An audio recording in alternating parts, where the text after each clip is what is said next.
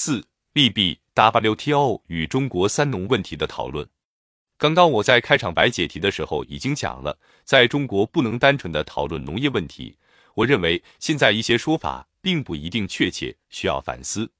按照国内的提法，一九九九年四月八日，美国单方面公布了中美入世谈判的文本。之后，学术界曾经有过一些讨论。当时发表观点的经济学家基本上是在原则和理念上来讨论问题的。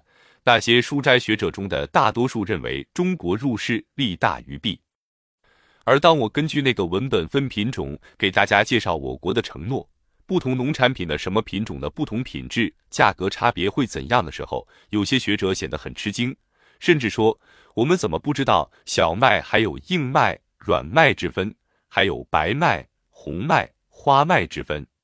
那么，是否允许我提个问题？如果不知道这些具体品种？品质和相关价格的差别，学者们怎么能够讨论 WTO 对农产品贸易的影响呢？可见，单纯从经济学的理念出发，对条款的利弊和约束是解释不清楚的。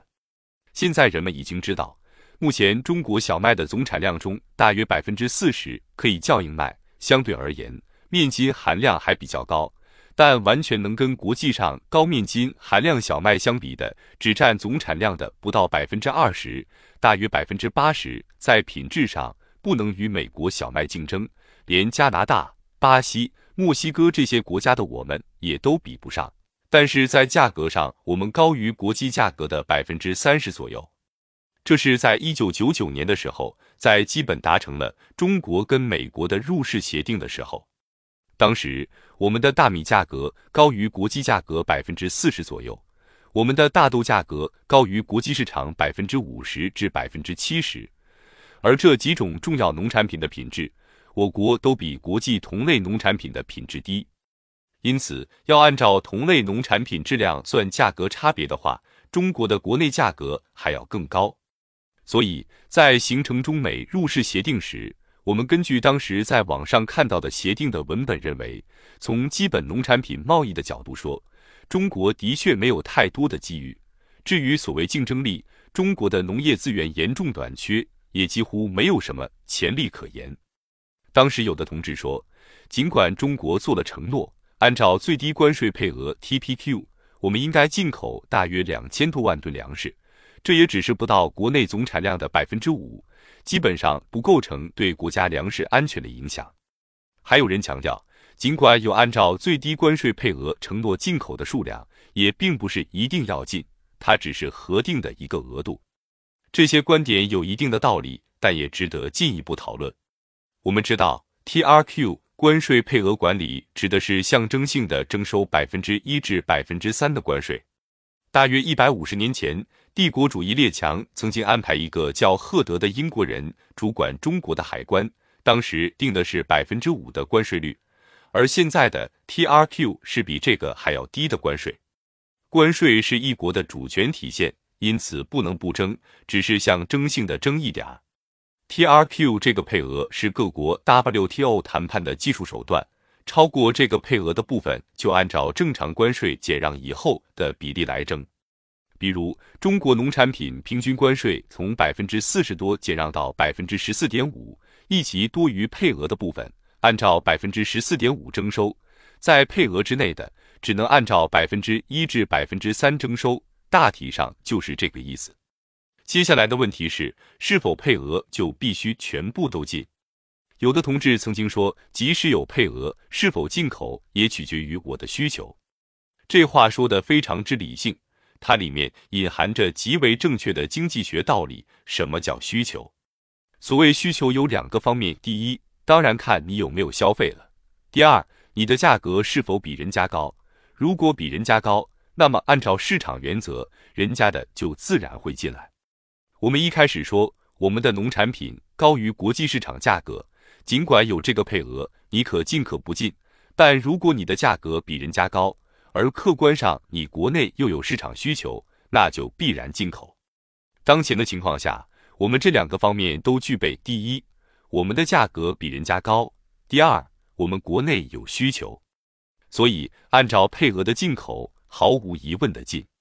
此外，还有超配额部分，就是按百分之十四点五平均关税税率分不同品种计算的进口，就要看国内价格高于国际价格的程度。比如小麦价格高于国际市场百分之三十，扣除关税百分之十四点五后，高出国际水平百分之十五点五，把对方的运费打进来。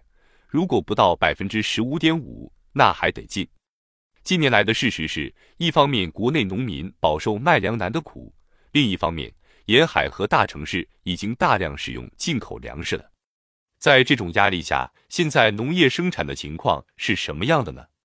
就现在国内这样的价格水平，农民从事种植业已经是亏本的，特别是农业主产区的主粮产品生产，基本上是不挣钱的。如果算上活劳动投入，那就是负值了。统计数据也证明这一点了。从一九九七年以后，农户家庭经营条件下的种植业，资金和劳动力的投入产出均为负值，到现在已经是连续多年的现象了。不仅中西部传统农区如此，东部也是如此。所以，按照现在的国内价格水平，农户已经是亏本了。这就决定了我们国内的所谓农业政策空间有限，因为不可能再像过去那样靠提高价格来保护农民的生产积极性了。大家知道，本来价格是有个弹性区间的，一般把国际市场价格叫天花板价格。国内的生产成本叫地板价格，但现在我们这个现象已经是很怪了。我们的地板在天花板之上，你怎么能谈竞争呢？我们看近两年发生的事情，尽管中国是到十一月十日才签订加入世贸组织的协议的，预期应该出现举国欢腾的场面，但不知为何没有出现。在没有加入的情况之下。去年，中国已经进口了一千二百万吨大豆。我们大豆的价格比国际市场的价格原来高百分之七十，近几年大约高百分之五十。已经进口了一千二百万吨，是什么概念呢？我们国内正常年份最高产量是一千七百万吨，个别年份达到过两千一百万吨。去年国内产量大约一千五百万吨，而进口一千二百万吨，等于全年产量的百分之八十以上。对国内大豆的生产加工的相关产业的影响已经显现出来了。今年上半年，仅一月到六月又进口一千万吨，全年进口估计会接近总产量。中国市场容量就是这么大，与国际上的价格差别又很大。从个别产业来说，如大豆还未入市，国内生产所遭受的挑战就几乎是灭顶之灾。为什么？